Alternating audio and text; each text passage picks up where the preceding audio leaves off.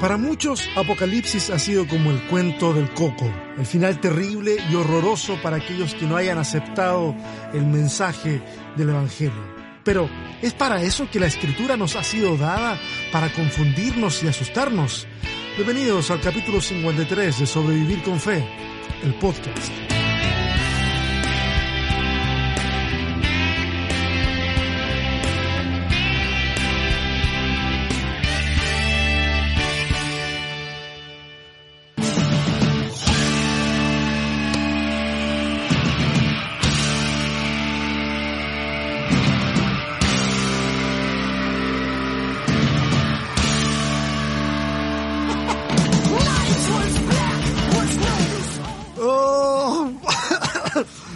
Despertar. Buenos días.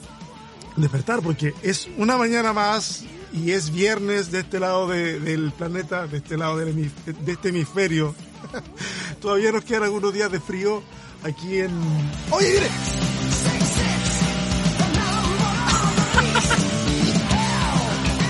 Perdón, perdón, mis amigos más conservadores, pero ahí, ahí ya, ya bajó la cosa. Eh, Todavía nos quedan algunos días de frío por acá y, y la verdad que me encanta, ¿ok? Escucha la canción de fondo, claro que escucha la canción de fondo, la, la, la anuncié la semana pasada que iba a ser la canción de fondo del capítulo, del capítulo de hoy. Esa canción es de las prohibidas, ah, de las super prohibidas. Había cada mito en relación a la música rock, al rock satánico, los mensajes subliminales, el backward masking, en fin. ¿Y saben qué? Yo prediqué de eso. Yo prediqué de todas esas cosas de las que les estoy hablando. Pero por favor, concédanme, concédanme un poquito de margen. Yo tenía 15, 16 años y, y tenía, tenía una fuerte convicción de que la música era, una- era un asunto muy solo de iglesia. Entonces todo esto yo, yo tragué toda esa, ese, esa eh, adoctrinamiento. Y la verdad que no, no, no, no me arrepiento. Fue, fue bueno, fue interesante, pero la verdad que me perdí de muy buenas canciones de haber podido escuchar. Aunque debo confesar que eh, en mi casa, eh, mi hermano, que no, no iba a la iglesia, no iba a la iglesia, él, él, mucho mayor que yo, tenía cassettes. Sí, millennials pueden googlear esa palabra sin problema, cassette. Tenía, cassette, tenía cassettes de Metallica y tenía cassettes de, bueno, de U2, de Guns N' Roses y, y de, de Creedence y otra gente más. Y recuerdo que yo le, le quitaba los cassettes cuando él no estaba, cuando él andaba en la universidad y yo eh, me ponía a escucharlos. Era, estaba muy interesante. Pero bueno, nunca, es- es- esa parte, esa debilidad, nunca la, la, la dije. Por supuesto que no. Escuchamos The Number of the Beast. Perdón, me sale así como b- b- b- Number of the Beast, la célebre canción de la banda británica Iron Maiden, que salió en el 82, fue un éxito total, absoluto, es considerada la, una de las mejores canciones de metal de todos los tiempos y salió en un álbum que tiene el- exactamente el, el mismo nombre, ¿ah? Eh, The Number of the Beast. Ah, esta semana ha sido una semana, pero de locos, de locos, de locos, de, de verdad que sí. Eh, se los quiero contar porque la verdad que yo pensaba hacer este programa de una forma un poquito más organizada. Algo cayó por acá.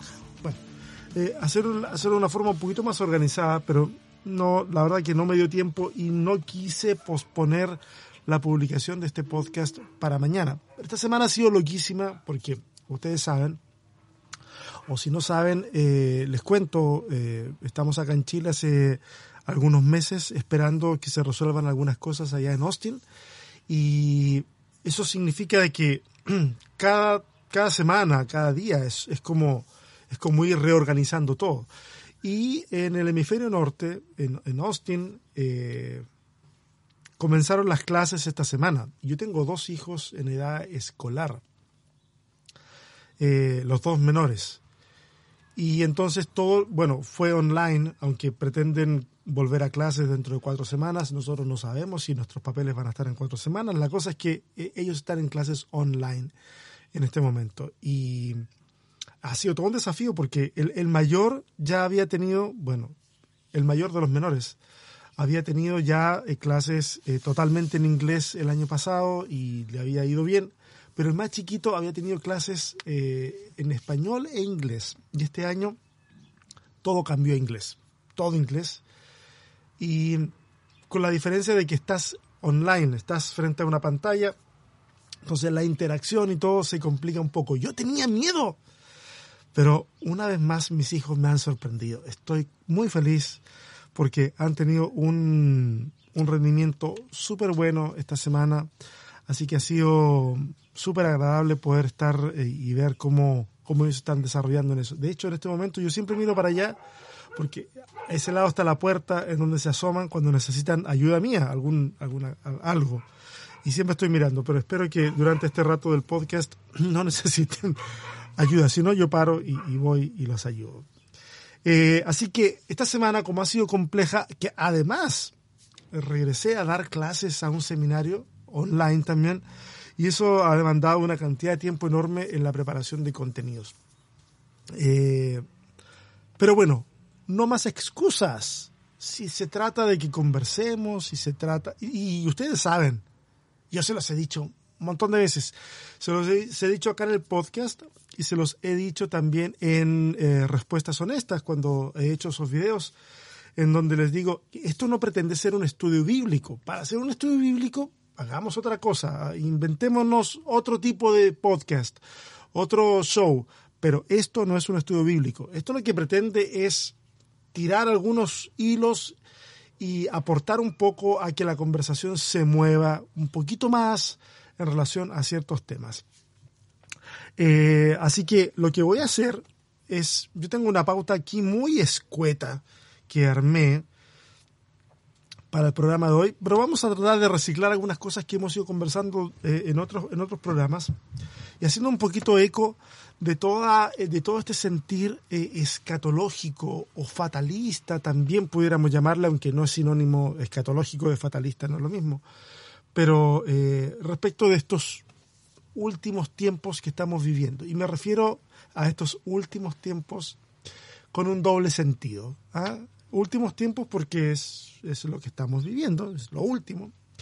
Y últimos tiempos en el sentido que mucha gente piensa que este es el último tiempo en que están todas las señales para la manifestación del anticristo y eh, la bestia y todo ese tipo de cosas. Yo, yo lamento a lo mejor decepcionar a mucha gente eh, por... Bueno, no lo lamento en realidad. Lamento por ellos de que, de que se sientan decepcionados porque yo no creo muchas de las cosas que a lo mejor gran parte del colectivo cristiano evangélico cree. Eh, sin embargo, para mí ha sido toda una, una vuelta súper larga a lo largo de toda mi vida y lo que hoy creo lo creo con, con bastante convicción. No pretendo que nadie crea exactamente lo mismo que yo, pero sí animarles a conversar al respecto y, una vez a movilizar el pensamiento hacia posiciones un poquito más, un poquito más críticas. ¿ah? Eh, mientras preparaba o trataba de ordenar algunos de mis apuntes ah, acá, me encontraba con algunos elementos que eh, algunos los retrotraje desde mi niñez.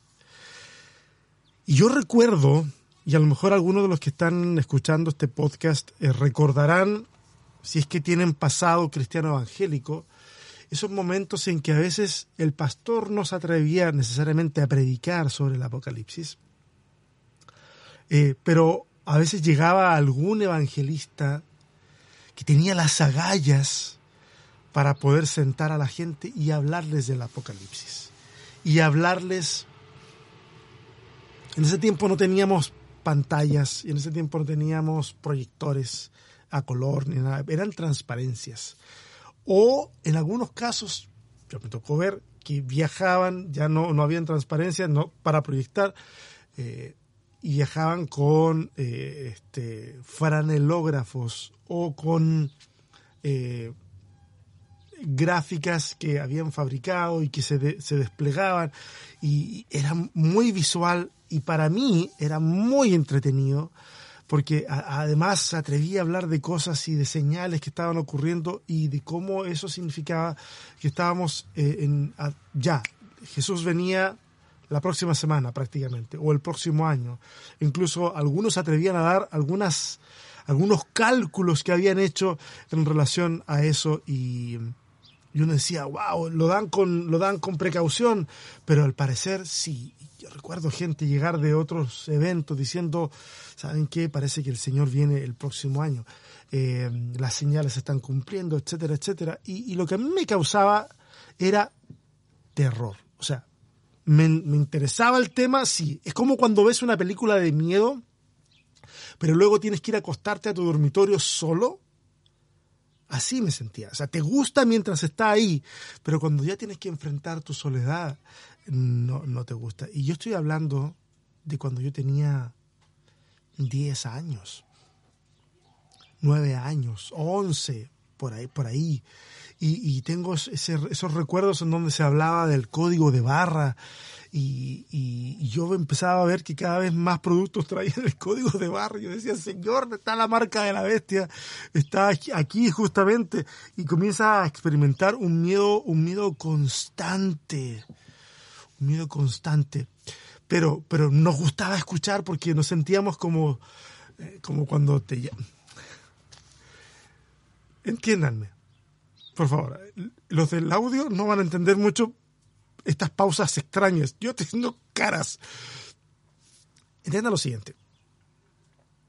Soy de la época en la que las películas de Hollywood modelaban muchas cosas, especialmente en Latinoamérica, en donde solamente consumíamos lo que nos mandaban.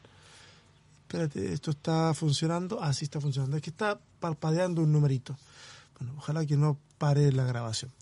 La, la cosa es que eh, algo pasa ahí. Algo extraño ocurre. Bueno, vamos a dejarlo avanzar. Eh, ¿Qué decía yo? Ah, en donde, por ejemplo, al mejor piloto lo toman y lo mandan a entrenamiento Top Gun, en donde al mejor soldado lo toman y lo mandan a, con los SEALs o con la CIA y todo este tipo de cosas. Y, yo, y, es como que eh, a ese soldado lo meten o a ese piloto lo meten en un entrenamiento donde escucha cosas que nadie nunca antes ha escuchado y, experimenta cosas que nunca nadie ha experimentado. Y la verdad que nosotros, yo por lo menos me sentía así cada vez que me sentaban a escuchar un estudio de este tipo. Yo recuerdo Nuestra salvación era tan frágil, tan frágil. La forma en que aprendimos el lenguaje de la salvación era tan frágil que me recuerdo haber estado pensando, incluso haber conversado con algunos amigos, cómo construir un búnker para librarnos de toda esta cosa. Y recuerdo que nuestro plan era como eran siete años de tribulación, pero los tres años, primeros tres años y medio iba a ser todo súper fantástico, prosperidad y todo, eh, recuerdo que eh, el plan era eh, buscar un terreno en, en, algún cerro, y nosotros acá en mi pueblo estábamos rodeados de cerros y de bosques. Entonces buscar un terreno, cavar un agujero ahí, hacer un búnker, y en esos tres años y medio habilitarlo con todo lo que necesitáramos, comida, eh, acceso a la luz, cosas por el estilo, todo ahí adentro. Cosa que, eh, porque estamos asumiendo que nos quedamos y que íbamos a pasar por la tribulación, entonces nos íbamos a meter ahí y, y, ahí nos íbamos a quedar y no íbamos a salir en tres años y medio. Entonces íbamos a resistir la tentación de arrodillarnos frente a la bestia y entonces íbamos a poder reencontrarnos en esta segunda oportunidad que teníamos con Dios y habernos encontrado cuando Él viniera y, eh, haber sido rescatados en esta, en esta segunda ocasión. Pensábamos en eso y de repente gente que sabía más nos decía, no, no se va a poder, porque el diablo va a ser capaz de detectar todo lo que está debajo de la tierra y qué sé yo, y van a ir y los van a sacar y los van a obligar y van a querer eh, ustedes negarse, pero no van a poder. Y, como la Biblia decía que la muerte huirá de ellos, nosotros decíamos, o sea que si me cortan el cuello, voy a seguir vivo.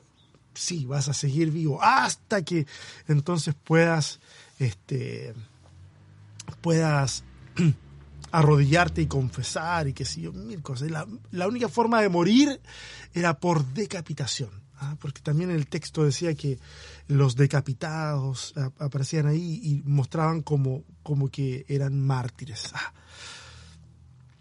Cada cosa. Y más encima, aparte de todo eso, el tema de la bestia y esta supercomputadora, etcétera. Lo he hablado en otras ocasiones. Es, es terrible todo lo que, lo que se nos decía. Mi cabecita infantil moría de miedo.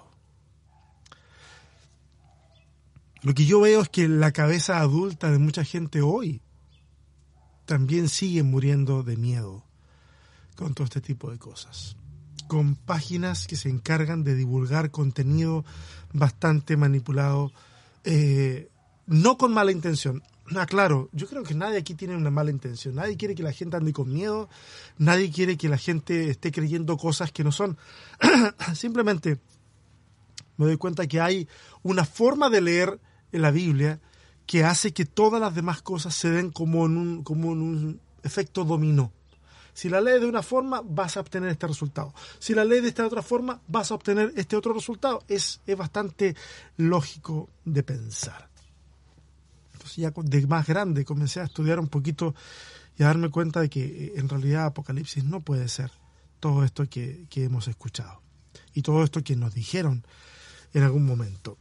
Eh, la literatura apocalíptica era un género que, surge en tiempos de persecución, que surge en tiempos de crisis, que surge en tiempos de opresión, en donde el, el mensaje tiene que ser comunicado a cierto grupo, pero al mismo tiempo tiene que ser oculto de cierto grupo. De esta forma, la, apocalíptica revela y oculta al mismo tiempo. Es al mismo tiempo que ocurre esto. Y si nosotros no entendemos eh, los códigos que ahí se usan, y no es que sea un código que te tienes que poner a ayunar para darte cuenta, o tienes que ponerte a, no sé, eh, a comprarte un libro sobre el código secreto de la Biblia. No, no, no, nada más lejos de la realidad.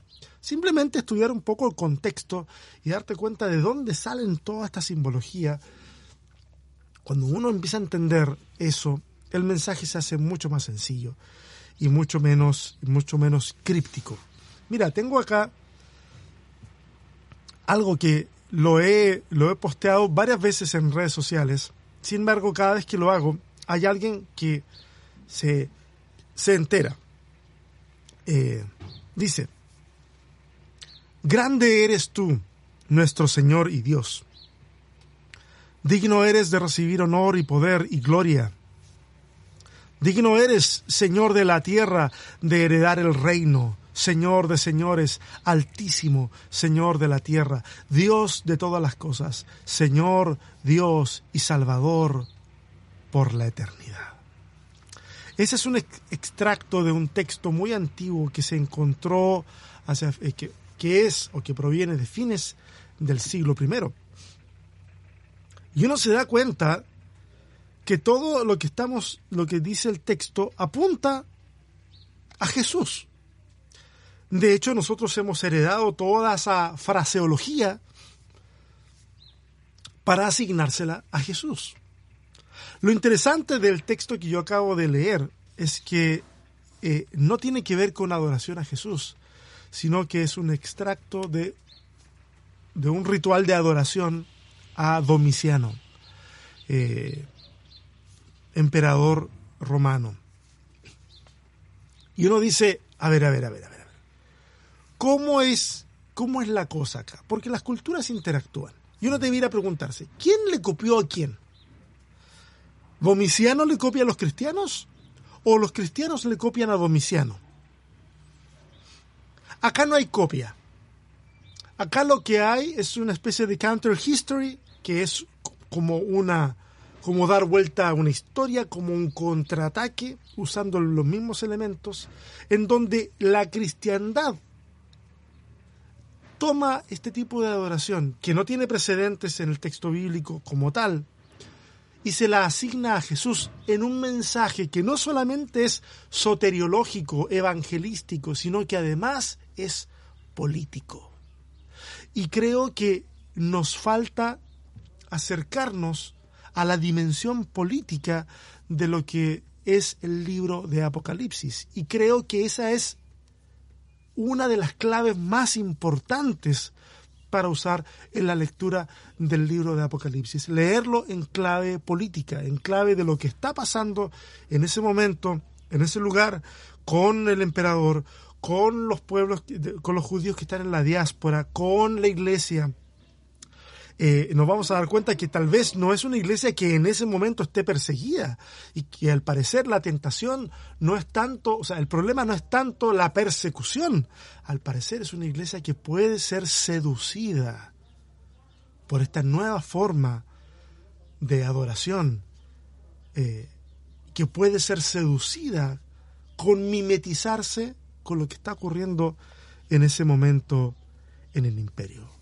Hay gente que se pregunta todo el tiempo cosas como esta. Tengo aquí algunas preguntas que me han llegado en algún momento y quiero leerles este asunto tal cual como, como lo tengo aquí. ¿Qué significan las visiones del Apocalipsis? La gente pregunta cosas así todo el tiempo.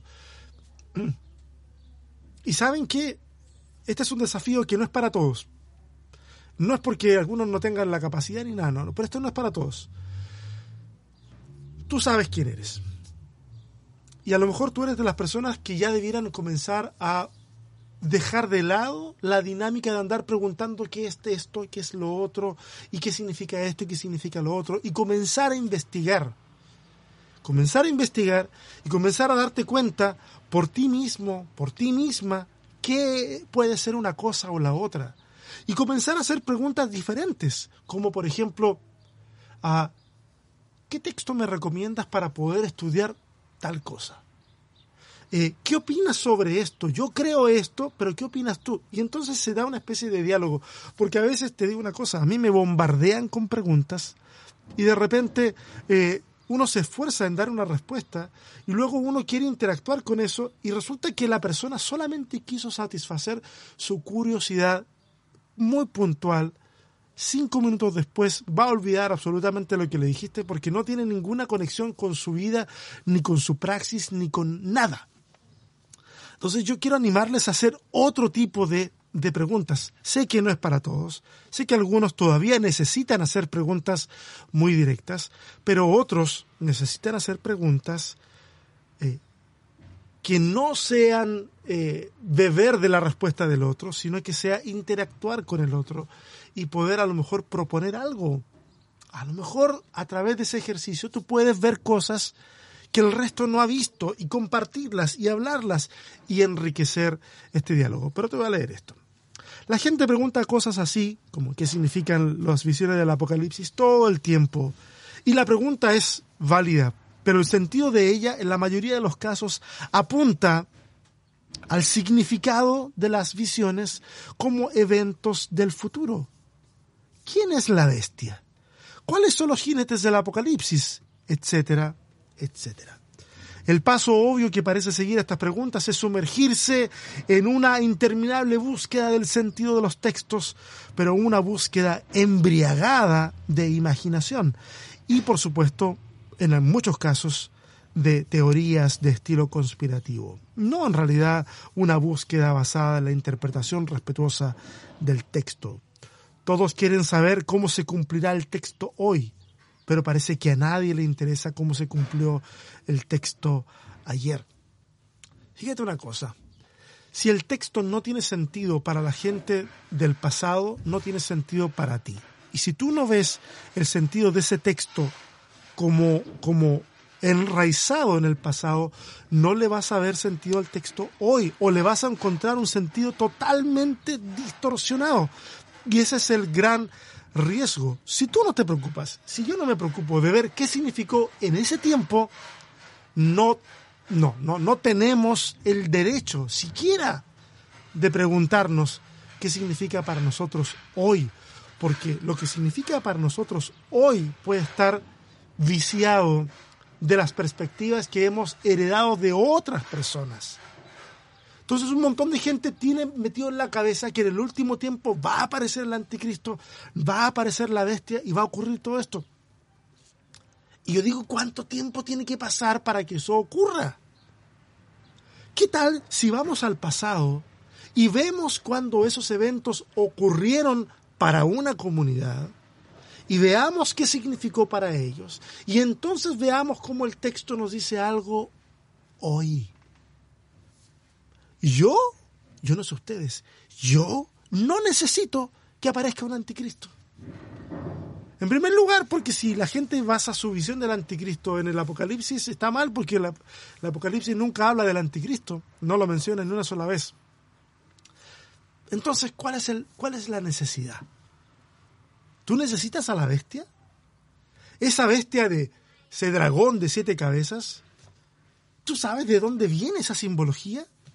Posiblemente está apuntando a Leviatán, una serpiente antigua, que es esa es la serpiente antigua, Leviatán, eh, que tiene siete cabezas y que fue es, considerada como la serpiente que Yahvé tuvo que derrotar. Hay una tercera narrativa del Génesis en un subtexto en el Antiguo Testamento. En algún momento podemos hablar de eso. Anoten los que anotan temas del podcast.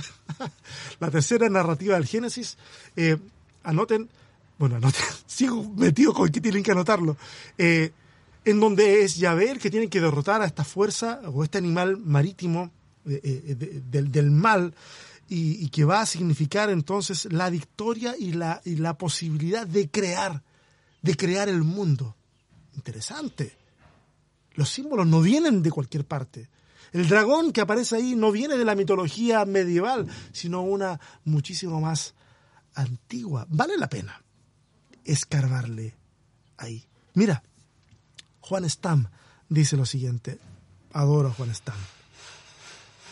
Dice que Apocalipsis fue escrito para quitarle el miedo a los cristianos de Asia Menor en el siglo I, pero ahora tiene el efecto opuesto, llena de miedo a muchos lectores. Mira, este es un libro muy estético, tiene muchas visiones y por lo tanto tenemos que tratar de entenderlas. Y tenemos que alejarnos de la escatología ficción, la que dice esto va a pasar, esto, tal personaje es esta figura del Apocalipsis, cuando en realidad lo que nos ha enseñado el tiempo es que la gente muere y ese personaje no era nada no tenía nada que ver.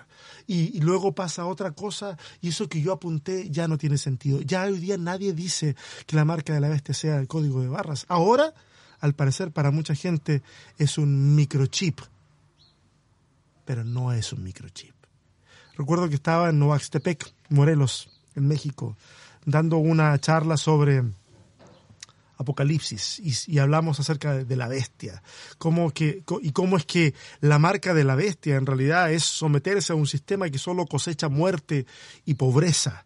va por ahí el asunto de, la marca de la bestia, el someterse voluntariamente a un imperio, es vivir de acuerdo a la frivolidad de la vida y dejarnos dominar por el egoísmo. Y una persona en ese momento, en esa charla, me interrumpió y me dice, ¿sabe qué? E, era un, era un agricultor, me dice, para mí la bestia es Monsanto. Y yo dije, claro que lo es. Claro que lo es. Representa todo este tipo de cosas. Monsanto, una empresa que ha monopolizado el uso de las semillas y ya no puedes plantar y vender en algunos lugares si no es con su semilla. Y tiene mucho sentido. Para esa persona la bestia era Monsanto. Mira, si me preguntas a mí de qué se trata todo esto, y voy a tener que pausar un poco el video y continuar. Ok, y continuamos de nuevo. Ahí estamos. Y lo voy a dejar así. Ustedes saben que quiero dejar todo lo más crudo posible, pero la memoria es, es la que de repente falla. Si ustedes me preguntan a mí, César, ¿qué piensas de todo esto? Pues yo pienso que nos hemos complicado demasiado el Evangelio. Pienso que nos hemos metido en demasiadas con demasiadas ideas en la cabeza. Eh, hemos escuchado a demasiadas personas que no tienen idea de lo que están hablando, pero que hablan bonito. Eh, y creo que debemos hacer el Evangelio algo más simple. Eh, creo que el Apocalipsis no es un libro para ser temido. Creo que el Apocalipsis es un libro para ser obedecido. Creo que la marca de la bestia no es algo que la gente puede llegar a recibir de forma inconsciente, sino que la marca de la bestia es un acto muy consciente. Y a lo mejor la recibimos todos los días cada vez que dejamos que nuestro egoísmo se imponga por sobre la generosidad. Es un tipo diferente de marca, es un tipo diferente. Pero para llegar a una conclusión como esa tengo que entender qué significó la marca para los primeros cristianos. Y para los primeros cristianos era eso, era negar a Cristo, era poder acceder a un mercado tal vez luego de haber quemado incienso en honor al emperador y recibir cierto tipo de marca por parte del destacamento romano del lugar y que me permitía comprar y vender. Y algunos pierden la vida por, por no aceptar eso. Era hacer concesiones con el imperio, un imperio que estaba cosechando muertos y pobreza con cada día que pasaba. Dejarse marcar era dejar, era ceder al estándar del imperio. Yo me pregunto, ¿cuántos hemos cedido nosotros hoy al estándar del imperio? A lo mejor la marca de la bestia está presente en nosotros y no nos, demos, no nos hemos dado cuenta. Por supuesto, esto es otro tipo de lectura, no es la lectura que a lo mejor a muchos les gustaría escuchar. Pero quiero terminar esto, esta conversación leyendo un fragmento de Apocalipsis, el capítulo 1, versos del 1 al 3. Dice algo que la verdad que para mí es muy revelador. Dice, esta es la revelación de Jesucristo que Dios le dio para mostrar a sus siervos lo que, escucha bien, sin demora tiene que suceder. Jesucristo envió a su ángel para dar a conocer la revelación a su siervo Juan, quien por su parte da fe de la verdad escribiendo todo lo que vio, a saber, la palabra de Dios y el testimonio de Jesucristo. Dichoso el que lee y dichosos los que escuchan las palabras de este mensaje profético. Ojo, Apocalipsis está escrito en un estilo apocalíptico y no es profecía. Pero es no es profecía en el sentido de que no se está escribiendo profecía.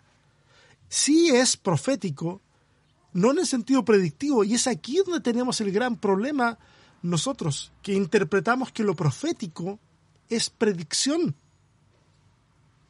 Y lo profético léete todos los profetas del Antiguo Testamento, lo profético es denuncia, lo profético es alzar la voz por los que no tienen voz. Eso es profético, es ir en contra de un sistema de gobierno, de religión, de lo que sea, que le está poniendo el pie encima a una nación. Eso es profético. Y en ese sentido, este libro es profético. En ese sentido, de denuncia, porque todo lo que será escrito con estilo apocalíptico, eh, lo está, se, está escribiendo eh, como un acto de denuncia.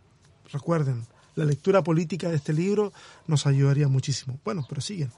Dice que los que escuchan las palabras de este mensaje profético y hacen caso de lo que aquí está escrito, porque el tiempo de su cumplimiento está cerca. Fíjate, dice, verso 1, sin demora tiene que suceder. Verso 3, el cumplimiento está cerca, al parecer, lo que Juan está escribiendo. No era para darle ánimo a cristianos dos mil años después. Era para darle ánimo a cristianos que iban a leer esto o que iban a escuchar este mensaje. Nos cuesta entender que la Biblia no nos llegó a nosotros directamente, sino que pasó por un proceso y le habló a otras personas en primer lugar. Hoy en día nos habla a nosotros, claro que sí, por supuesto, pero hay que ver cuál es la dimensión de ese mensaje. En este momento, en el prólogo de Apocalipsis, les está diciendo a los lectores y a los que escuchan, esto va a suceder pronto. El cumplimiento está cerca. Por favor, escucha las palabras y obedece haz caso. Mira, no se puede obedecer algo que no se entiende. No le pueden decir a las personas obedezcan esto y esperar que una revelación sobrenatural les abra el entendimiento para que entiendan lo que tienen que hacer. que es una instrucción, obedecerla. ¿Qué tal si mejor pensamos que la gente de ese tiempo entendía perfectamente de lo que se estaba hablando? Yo prefiero eso y prefiero intentar hacer el ejercicio de ponerme en sus zapatos para entender de qué se trata todo esto que para, hasta ahora para muchos es misterioso, pero que en el fondo este libro almacena un, es un reservorio de esperanza enorme, enorme. Yo quiero invitarte a que tú también puedas descubrirlo.